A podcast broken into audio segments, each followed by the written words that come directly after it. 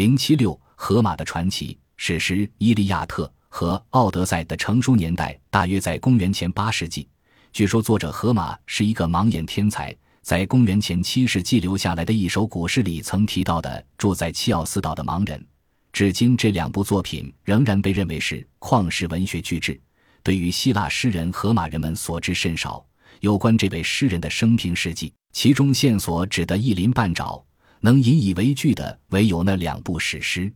可以说，盲眼天才的说法无从稽考。所以，三千多年来，荷马史诗一直引起文学界的猜想。不过，今人可以相当有把握地说。荷马是古代希腊人所称的吟唱诗人，即在公众场合表演吟诵诗歌的人。我们对这一点之所以如此肯定，是因为希腊人在公元前八世纪中叶才从地中海东部的腓尼基人那里学会字母。荷马时代之前的希腊人是文盲，根本不能书写记载。荷马以前的传说和故事只能凭口头传播，所以为了方便吟唱诗人寄送。故事传说都采取了歌谣形式，而且吟唱诗人并不严格的按照死记硬背的方式传送歌谣，他们被人邀请去宴会或公众仪式上送唱，往往会摘取故事片段，现场做一些自由发挥，以戏剧的形式加以表演。吟唱的故事大多是口口相传的题材，并非信口开河。同时，每一个吟唱都要依循固定的格律，以及附送某些组合词。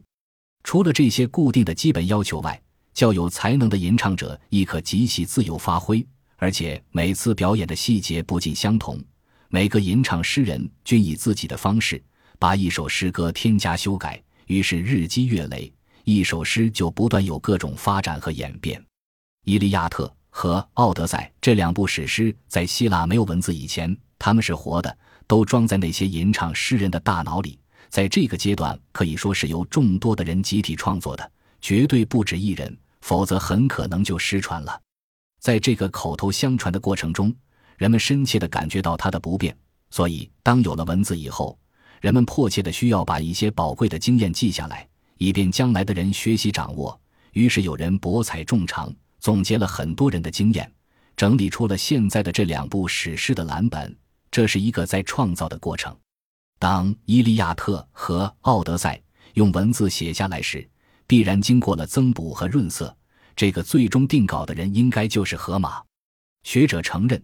这两部史诗包含所有口传诗歌的成分，定型描写短语和口语形式不断重复出现，大量利用神话和传说及生动活泼的情节等。特罗亚之战的英雄故事和奥迪修斯的流浪生涯。无疑都是古代希腊吟唱诗人及听众喜欢的题材。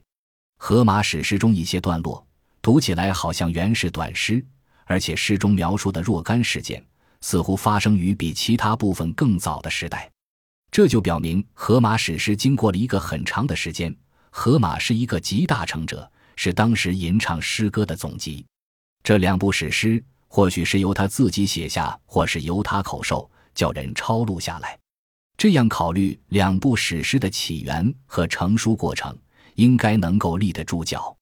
不过，荷马也有可能有两位，因为除了《奥德赛》某些用语似乎比《伊利亚特》时代较晚之外，学者们也发现了这两部史诗的主题和语调也不大相同，这是不同人汇集的区别。例如，《伊利亚特》集中描写发生在几日内的事，并且强调战阵军功。奥德赛所述事迹则历时十年之久，同时专写神明、魔鬼和幻想。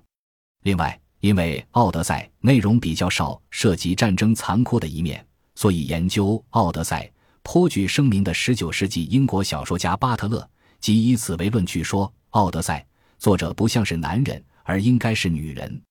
无论如何，这两部史诗初次写下后，应该首先是在吟唱诗人之间流传。增补和润色可能仍然在继续。